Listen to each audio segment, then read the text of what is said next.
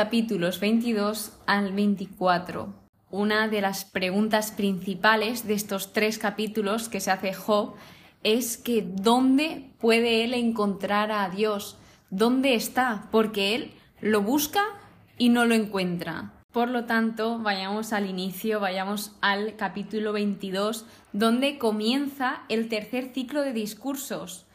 Han habido dos anteriores que han sido el primer ciclo, donde se ha hablado de generalidades, y luego en el segundo ciclo de discursos, el tema principal era hablar sobre el destino que tienen los malvados, el destino que tienen los impíos.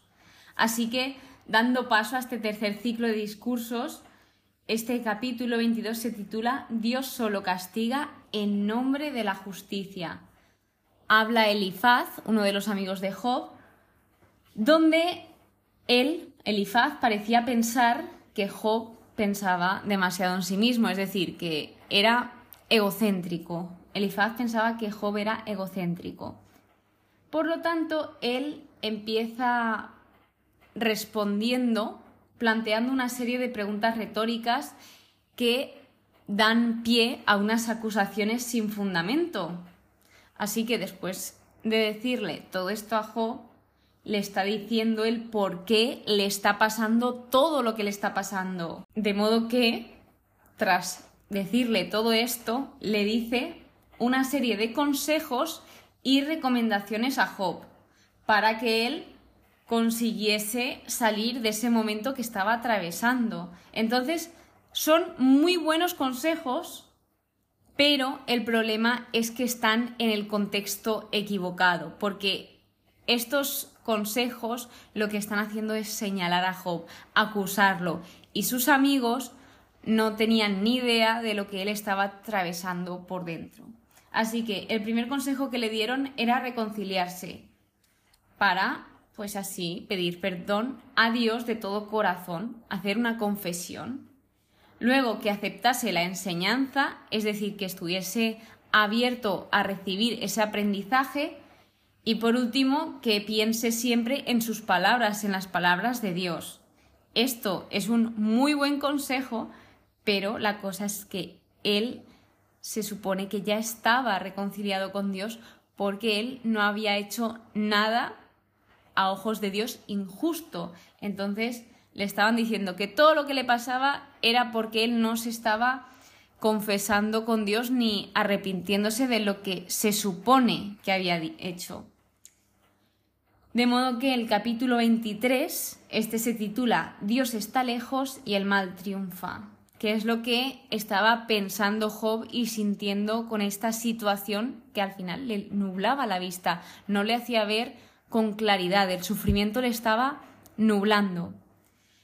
De modo que vemos cómo sus amigos solo estaban empeorando su salud mental y espiritual y él dice, si supiera cómo encontrarlo, de aquí viene el nombre del capítulo, el cómo o dónde puedo encontrar a Dios, porque él quiere encontrar a Dios para saber cuál es su respuesta, el por qué le está pasando todo lo que le está pasando y dice, sabría lo que me quiere decir. En definitiva, Job sí que estaba abierto a aceptar, escuchar las cosas que había hecho mal, pero él seguía estando seguro de que no veía que hubiese hecho algo mal. Entonces tenemos como esa seguridad, pero a la vez él estaba dispuesto a aceptar la enseñanza y a escuchar. En este instante podemos hacernos una pregunta y es que si nosotros, si tú estás dispuesto a escuchar lo que los demás te quieren decir, a escuchar cuáles son tus fallos y a aprender de ellos.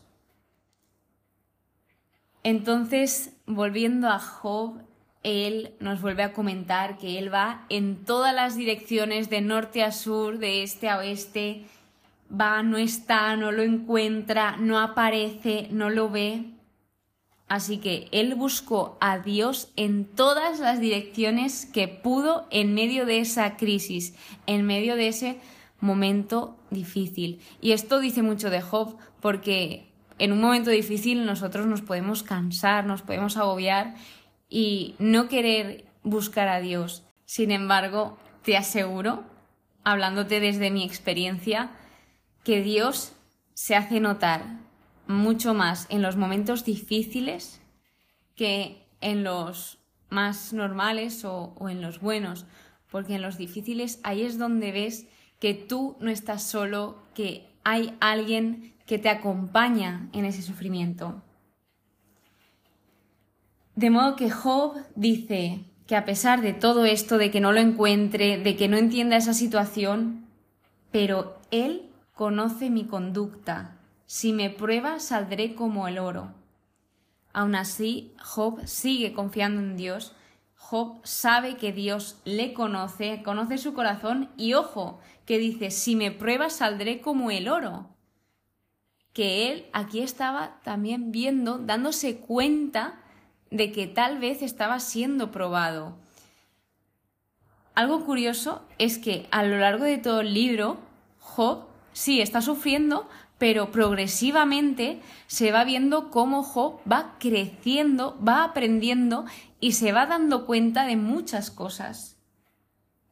Así que él, conforme va hablando en este capítulo, se puede observar que sí que conoce a Dios o que tiene una relación buena con Dios, porque cuando tú conoces a una persona, vamos a poner el caso, el ejemplo humano, tú conoces a una persona y tú haces por conocerla, por saber más de esa persona, por quedar con esa persona, al final vas conociéndola. Y aquí Job se notaba que era un hombre de Dios, que pasaba tiempo con Dios, que se notaba como él observaba y guardaba las escrituras en su corazón y vemos cómo esa fe de Job es lo suficientemente elástica para abrazar tanto el terror como la confianza.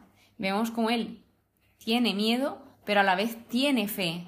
Y la fe que tiene está muy por encima del miedo que puede estar pasando. Así que en el capítulo 24, aquí, a modo comentario, mientras estaba viendo el estudio bíblico, indicaba que hay dificultades textuales, de que hay versículos que no están muy claros, que son un poco difíciles de entender, pero voy a contaros, como suelo hacer siempre, lo que para mí ha significado y lo que más ha destacado este capítulo. Aquí Job sí que nos cuenta qué hacen los malvados, habla sobre la codicia, la maldad y destaca las injusticias, que esto nos suena mucho a día de hoy, que hoy en día pues solemos pensar esto, de que por qué siguen habiendo tantas injusticias si Dios es justo. Pero a pesar de esto, a pesar de que Job nos habla de todos estos casos, dice, Dios controla con fuerza al tirano o al opresor se alza y le quita su vida segura, le da confianza y tranquilidad, pero sus ojos vigilan sus pasos. Es decir, que él sabe que Dios sí que actúa contra las injusticias, lo que pasa es que él se encuentra en un momento crítico. Y se nos queda esa pregunta de ¿por qué Dios no juzga a los impíos como merecen? Esa es la pregunta que tiene Job en la cabeza constantemente, por qué le está pasando todo esto a él. De modo que, como conclusión de este capítulo, la pregunta de ¿dónde puedo encontrar a Dios? Dios está en todas partes, Dios es omnipresente y te aseguro que si le buscas, Él se deja encontrar. Pero también te digo que Él respeta tu libertad y si no quieres encontrarlo, te aseguro que no lo encontrarás, porque Él es un Dios respetuoso y Él nos dio la libertad para que nosotros podamos elegir. Así que muchísimas gracias por estar aquí, muchísimas gracias por escucharme de todo corazón. Espero que tengas muy buen día y que Dios te bendiga.